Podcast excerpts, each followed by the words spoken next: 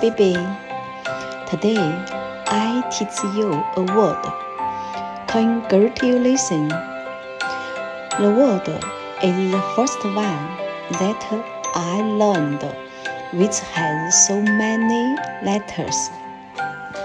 Because of I need you tell me.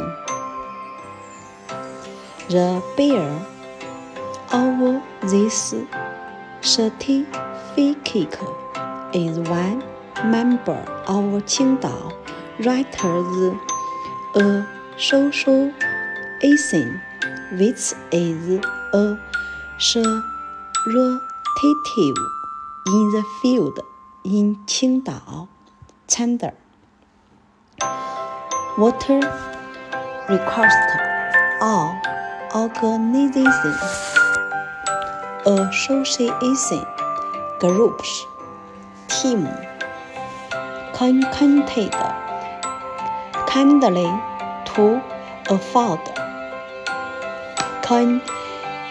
convenience and assistance in case of need. That's all.